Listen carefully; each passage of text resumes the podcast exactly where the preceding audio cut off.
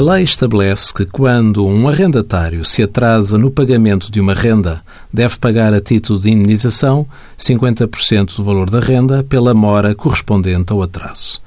Para um senhorio, pessoa singular, este rendimento qualifica-se como rendimento de capitais e está sujeito a tributação a quando do seu vencimento, sendo sujeito à taxa de retenção na fonte de 28% se o arrendatário tiver contabilidade organizada.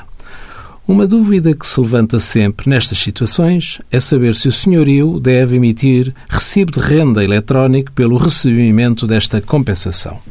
Não se qualificando o rendimento como um rendimento predial, o senhorio não deve emitir recibo de renda eletrónico, bastando emitir um recibo de quitação nos termos gerais. Envie as suas dúvidas para conselhofiscal.tsf.occ.pt.